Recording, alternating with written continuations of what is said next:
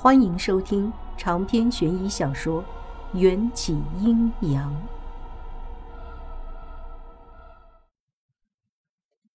这个秦玉郎也是个痴情人，只是爱情本来就不一定公平，很多时候付出了全部的感情，或许什么都收获不到。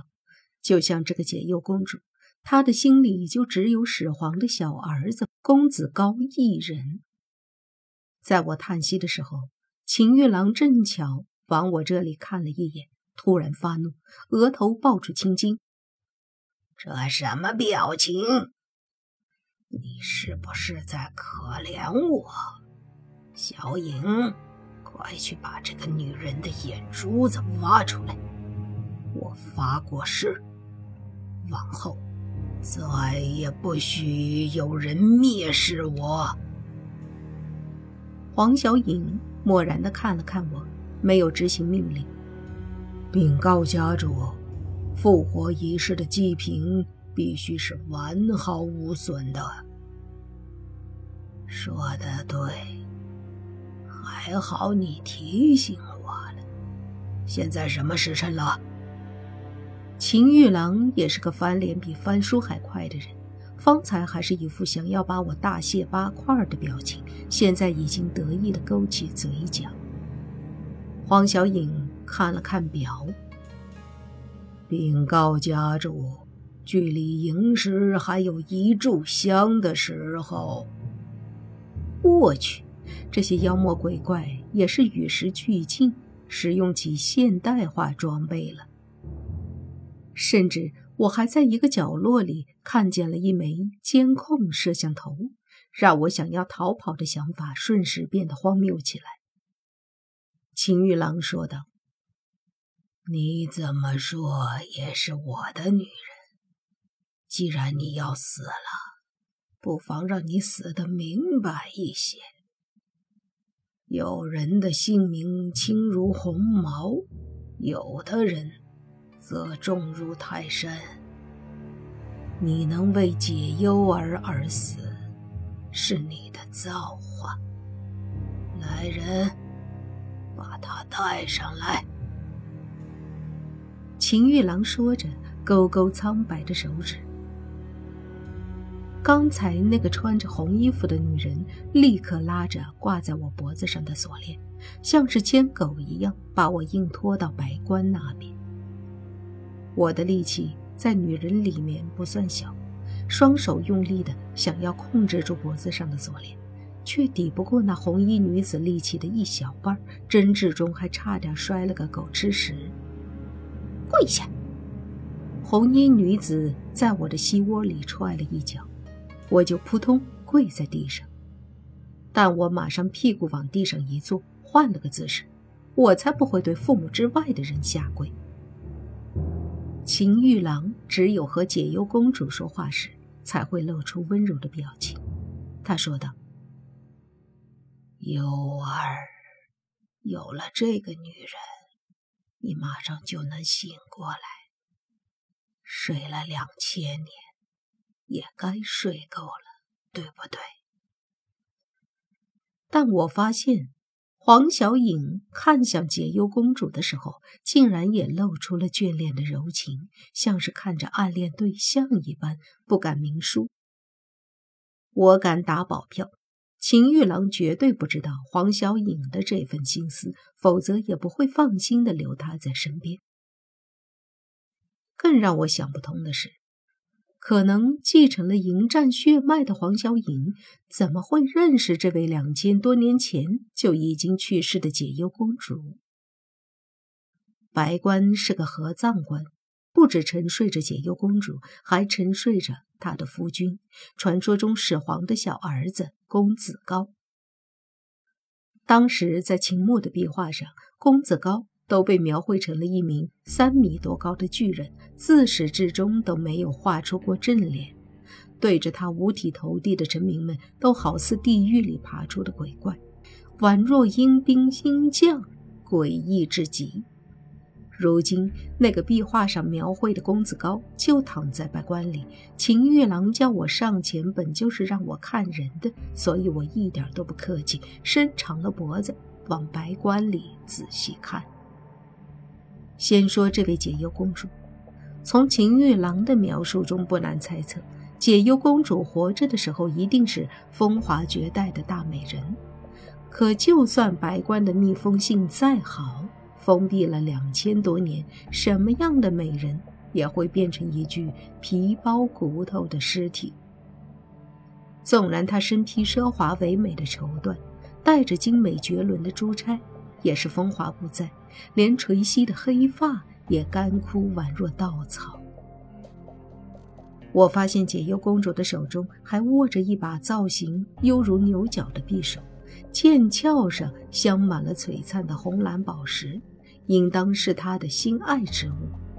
再看她身边，同样衣着华美的公子高，却不是一个人，确切地说，不是一具尸体。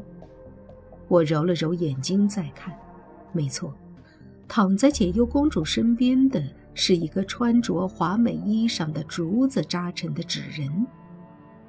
应该是年代久远的关系，纸人上的纸已经风化了，只剩下人形的竹框。能推测出那玩意儿原本的模样。怎么会这样？白棺里的竟然是公子高的衣冠冢。秦玉郎斜着眼睛看向我，说道：“很奇怪吧？公子高并不在棺材里。”他说着，又转向棺材里的女尸。幼儿，你是不是后悔当初没有听我的话？那个男人不值得你爱。身在敌营，我每一次呼吸都能嗅到死亡的味道。秦玉郎却陷入了对往事的回忆中，不由分说，一把拽住我的后衣领，拖到脚边。世人都知道始皇有子，其中一名为高，却不知公子高还有一个同母异父的弟弟秦玉郎。你说什么？你是公子高的弟弟？秦玉郎继续说着。他说：“他们虽然是同母所生。”但公子高贵为皇子，享尽荣华富贵，而秦玉郎这个私生子却生来就是奴隶。他的母亲怕事迹败露，下毒害死了秦玉郎的生父，将秦玉郎过继给家奴秦氏为养子。那个年代，奴隶的儿子只能当奴隶，奴隶的女儿也只能做妾。他忍饥挨饿，忍辱偷生了十六年。终于有一天，十三岁的公子高来到他继母所在的膳房。秦玉郎记得很清楚，那日是元宵节，公子高的脸上还戴着女娲娘娘的面具，可能是迷了路才来到膳房，偷吃了继母烹制的梅花糕。秦玉郎知道，他就是自己的兄弟。公子高也看见了他。就命秦玉郎带他走回正殿。身为奴隶，秦玉郎没有拒绝的权利，只能对着自己的兄弟卑躬屈膝的将他带去正殿。我希望事情能向好的方向发展，不经意插了句嘴。然后你们就成了朋友。秦玉郎突然将那只脑袋推进到我的面前，吓得我摔在地上，他却疯癫大笑。朋友，哪儿有皇子会和奴隶为友的？就算隔着面具，我也知道，他从来都没有正眼看过我。而那天，不仅是我和他的生母，还有始皇以及众多大臣都在正殿，他们见到了我酷似生母的容貌，议论纷纷。始皇也勃然大怒。那天之后，我就被押进天牢，发配边疆。还好老天开眼，途经株洲时，我们遇到了当地的劫匪，同行的官兵和囚犯全都死了，只有我死里逃生，闯入了燕京地界，被燕京王所救。说到这里，秦玉郎的面色才稍有好转，不再那么狰狞，似是回忆起了一些温情的画面。他继续说道。在出入燕京的那段时间，是秦玉郎人生中最幸福的日子。燕京王收留了他，让他成为了燕京王最为宠爱的小女儿的侍从。解忧公主如天使般的善良，当秦玉郎看见她的第一眼，他就认定了她是他梦寐以求的女人。之后，秦玉郎苦读诗书，钻研兵法。请兵出征，横扫了驻州以南所有对燕京有威胁的小国，赫赫战功让燕京王对秦玉郎刮目相看，将秦玉郎从一个侍从提拔为燕京第一勇士。后面的故事我基本已经猜到了，在新疆古简上刻得清清楚楚，是一个超级大的悲剧。燕京王给了秦玉郎权力。给了秦玉郎财富，还给了他荣耀，可这些他都不要，他要的只有解忧公主。于是，秦玉郎就向燕京王提亲。可笑的是，当时燕京是大秦的附属国，燕京每年给大秦送去最好的牛羊马匹，大秦所还赠的却是一张始皇贺岁图。就因为那张图，解忧公主竟然拒绝了。秦玉郎的提亲，还以死相逼要去大秦和亲，以报答燕京王的养育之恩。我纳闷的问道：“一张始皇贺岁图与解忧公主拒绝你的提亲有什么关系？”之前黄小颖也说过，我是祭品，而祭品需要完好无损。所以在复活仪式结束之前，秦玉郎不能伤害我。我问话的口气也不再那般紧张，看得出秦玉郎憋了几千年，就是想找个人说说话。当然有关系。秦玉郎伸出手，小心翼翼地触摸着躺在白棺里解忧公主的侧脸，仿佛是怕玷污了他的纯洁。很快又将手缩回来。因为那张图上不仅画出了始皇的容貌，还将始皇的几个皇子都画了出来，包括公子高。公子高长得帅吗？我不怕死的问，反正料定他不能把我怎么样。秦玉郎咬牙切齿。丑陋之极。顿了顿，他又退然道：“那张画只有燕京王和幽儿看过，之后就被幽儿如获至宝的收藏起来。你的意思是说，你没看过公子高长什么样子？”秦玉郎没动手，站在他身边的红衣女子却给了我一巴掌。不许对家主大人无礼！我吐出一口带着血水的唾液。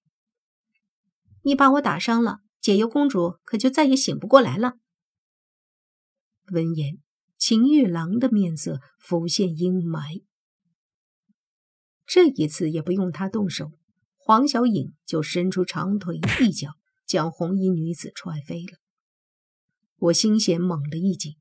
黄小颖和迎战踹人的动作，竟也出奇的相像。我在心中默默祈祷，希望迎战能够平安无事。思绪陷入了对他的思念。传闻公子高有一个中意的女子，但解忧公主宁愿做妾也要去大秦。我绝对不允许这样的事情发生。所以我决定用我的方法保护他。故事的结局秦玉郎没有完全说完，这或许是他永远都不会愿意触及的伤痛。而往往越深的伤痛，就会变成最深的仇恨，最后化作成一团扭曲的力量，使人魔障。既然解忧公主如愿和公子高成亲了，为什么她和公子高又没有葬在一起？王元秀，你没有读过历史书吗？秦玉郎竟然嘲笑我。回忆历史课本上关于始皇公子高的介绍，只有寥寥几句，貌似是这么记载的：始皇死后。赵高谋杀太子扶苏，拥立胡亥继位为秦二世皇帝。赵高为郎中令，法令严酷，将公子十二人、公主十人都处死了，连坐族人无数。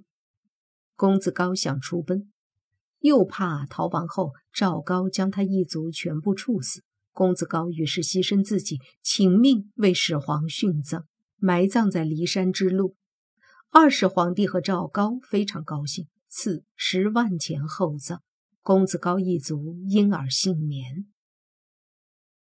这么说来，公子高和解忧公主应该是在风华正茂的年岁自愿殉葬的。可既然是殉葬，为什么棺材里只有解忧公主一人的尸骸？我倒吸一口冷气，公子高不会是逃了吧？从秦玉郎悲愤的眼神中，足以说明这位公子高在殉葬前一定是逃走了，并使用了某种手段，让解忧公主和他的衣冠冢殉葬。外人都当他们夫妻间谍情深，实则只是公子高的自救手段。若真是如此，这位公子高当真不是什么好货子。王元宵，你说我的优儿。是不是后悔了？秦玉郎睁大了眼睛，瞳孔周围布满了暗红色的血丝。长篇悬疑小说《缘起阴阳》本集结束，请关注主播，又见菲儿，精彩继续。